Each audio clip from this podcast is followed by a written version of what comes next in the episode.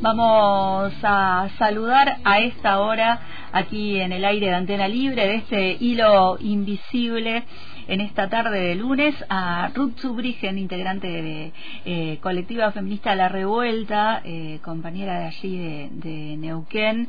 Hola Ruth, ¿cómo estás? Paola te saluda. Hola, buenas tardes. Muy bien, ¿ustedes?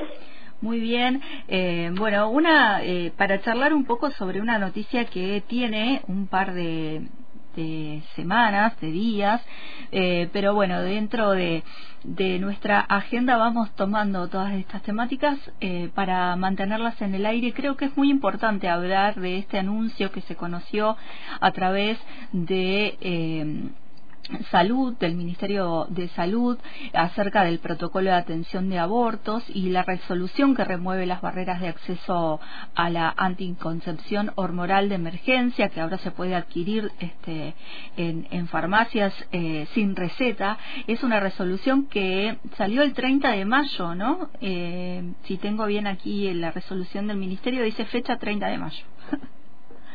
Sí.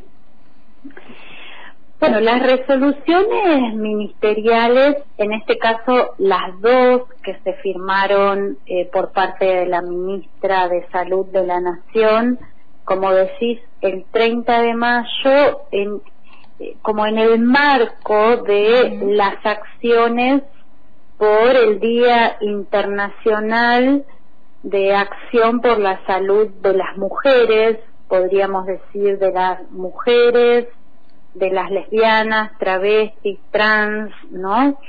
Eh, en el marco de ese día es que el día 30 se firman estas resoluciones. Son dos resoluciones distintas. Una tiene que ver con el acceso a la anticoncepción hormonal de emergencia y a la posibilidad de que en las farmacias sea de venta libre justamente por un trabajo que se está haciendo de insistencia en términos de la anticoncepción hormonal de emergencia es la última barrera ante una relación sexual no protegida o en la cual falla el método anticonceptivo, puede ser que el preservativo esté roto, pinchado, se coloque tarde, bueno, una serie de circunstancias que hacen que ante el temor de quedar embarazada, embarazada, pueda utilizar la anticoncepción de emergencia. Cuanto más rápido se use, esto es muy importante, cuanto más rápido después de esa relación sexual, más efectividad. Es decir, si la tomo dentro de las 12 horas después de esa relación, tengo más chances de que haga el efecto buscado. Y el efecto buscado no es provocar sangrado en el mismo día. El efecto buscado es evitar la fecundación del óvulo con el espermatozoide. Ese es el proceso este, o eso es eh, lo que hace la anticoncepción de emergencia. Comúnmente se conoce a la anticoncepción de emergencia como la pastilla del día después. Eso es parte de lo que tenemos que desandar y estamos ocupándonos de ello, quiero decir, haciendo materiales de difusión, conversaciones en escuelas secundarias sobre todo. No está bien llamarla pastilla del día después, porque eso genera como una un significado que es que la tengo que usar al día siguiente de la relación no protegida. Es al revés, cuanto antes la utilice, más posibilidades de efectividad. Entonces, hay que insistir y aprovechar los medios de comunicación que se hacen eco de estos temas en sus agendas que hay que llamarla anticoncepción hormonal de emergencia. Esto también implica no solamente que las farmacias la tengan que tener eh, y, y que se autorizó la venta libre, venta libre implica que no tengo que llevar receta, indicación médica, ¿no? Receta de un médico. Porque lo que se busca es justamente facilitar el acceso. Entonces, eh, como no trae consecuencias para la salud de la persona que la ingiere, se puede vender en la farmacia sin receta. Hay, hay farmacias que ya las vendían sin receta y sí, muchas veces las resoluciones llegan después de que las prácticas existen, pero las vendían sin receta un poco como, qué sé yo, sotoboche, ¿no? No como una práctica este, más común.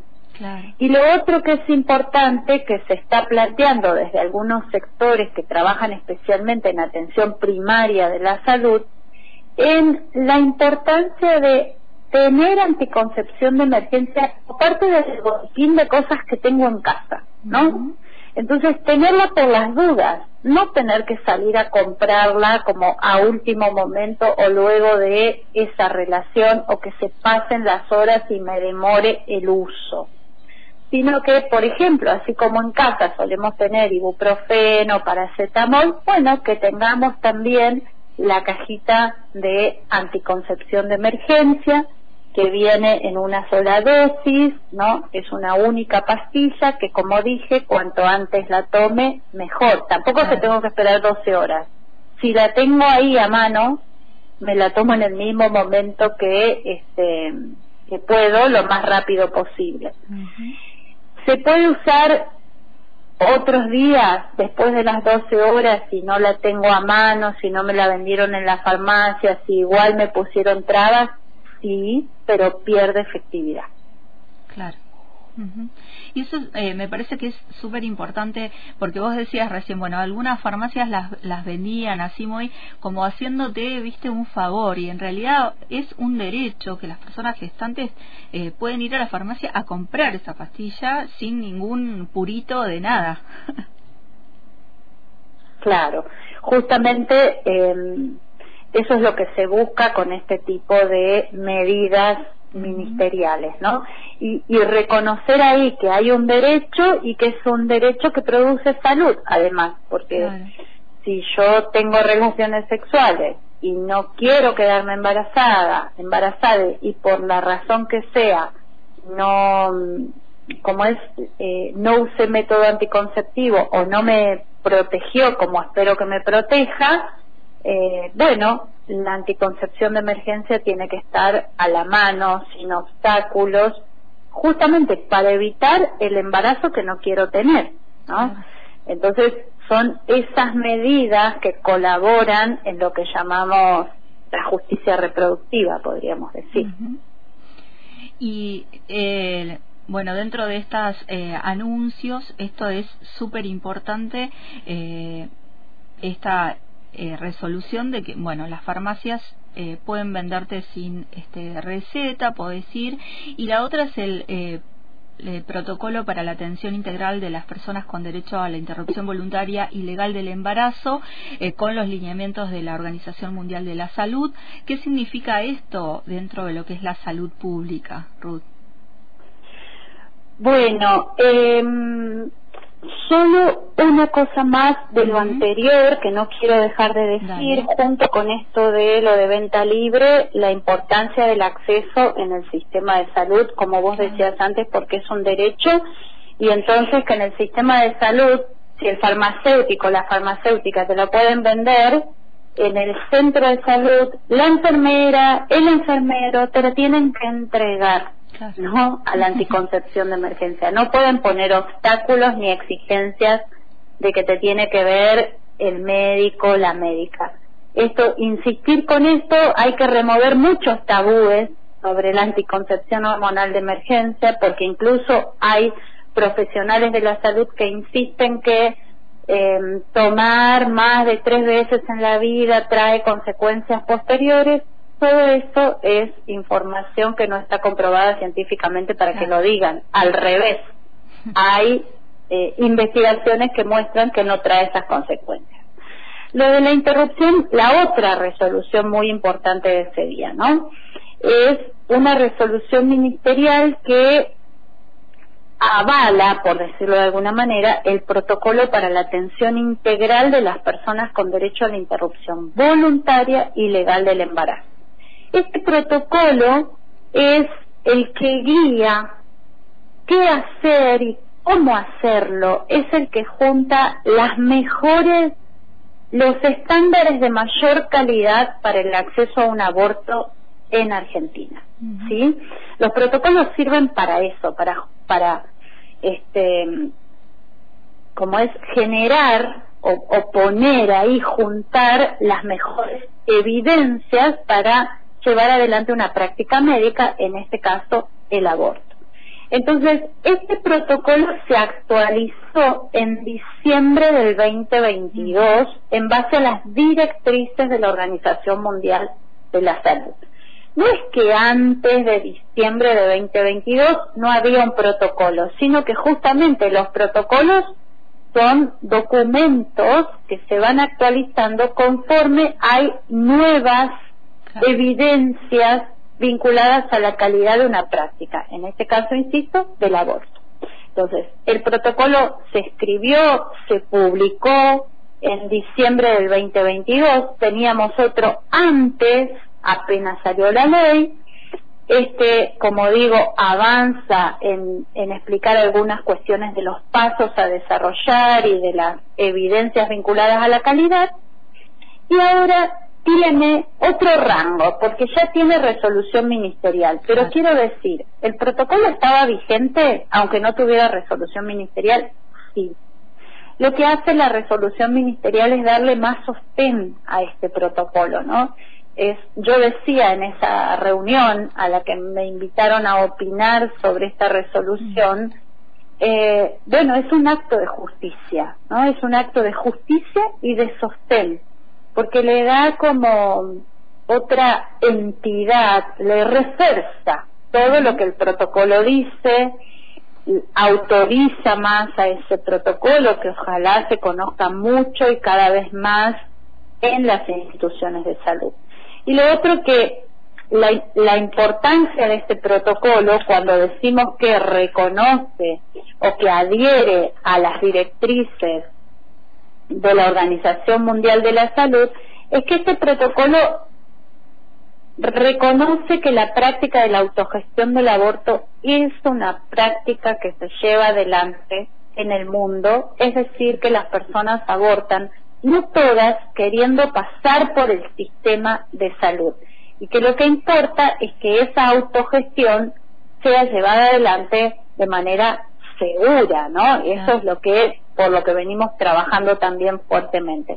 Entonces, eh, me interesa destacar eso que es un eso que es un protocolo que ordena las prácticas en el sistema de salud, pero a la par no deja de reconocer esto que digo sobre el, acceso al aborto vía la autogestión, como reconocen las directrices de la Organización Mundial de la Salud. eh, señalando el protagonismo de quienes abortan, decías también en, en ese. Sin lugar a dudas, me parece que eso es lo fundamental, ¿no? Eh, por ahí decimos desde la revuelta el aborto no es del sistema de salud, el aborto no es del sistema educativo, el aborto no es del Poder Judicial, el aborto es de quienes abortan. Incluso no es de las redes de acompañantes. Mm. También hay que decirlo por las dudas que generen este, confusiones al respecto, ¿no?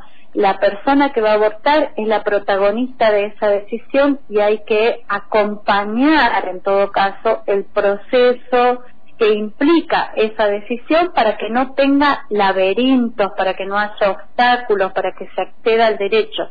Pero es la persona quien decide cómo hacerlo, me parece que eso vale destacarlo. Como digo antes, siempre pensando también en el cuidado de eh, la vida y la salud de esa persona, ¿no? O sea, cómo hacer para que ese protagonismo se aleje de cualquier práctica insegura que sabemos existen porque existían desde antes de la ley, porque son prácticas sociales, porque son prácticas culturales que para que se destierren todavía falta un trabajo político importante eh, de realizar y entre otras cosas se van a desterrar cuando el sistema de salud abra cada vez más sus puertas a esta posibilidad. Eh, Ruth, te agradezco esta comunicación con, con el hilo invisible aquí con esta tarde de antena. Nos vamos a ir encontrando en el aire seguramente este, eh, en otra oportunidad para ir este, trabajando también acerca de esto. Creo que la difusión es súper eh, importante porque, bueno, decimos siempre la información empodera, te empodera de, de derecho para ir este, y hacerlo valer, ¿no? Así es, les agradezco mucho a ustedes por esta comunicación. Les mando un abrazo. Un abrazo, Ruth.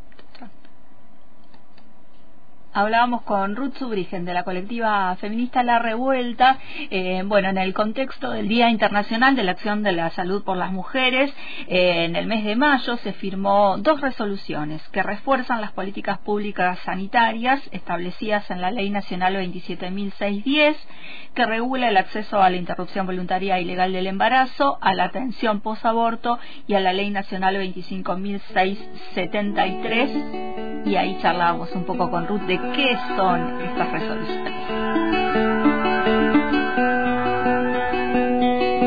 Cuenta historias inquietas con toda su lengua de camaleón. Surca un camino inquieto, abre sus alas como ruiseñor. Anita todos sus tesoros debajo del árbol y del gorrión. Sueña sueños sinceros bajo un cielo de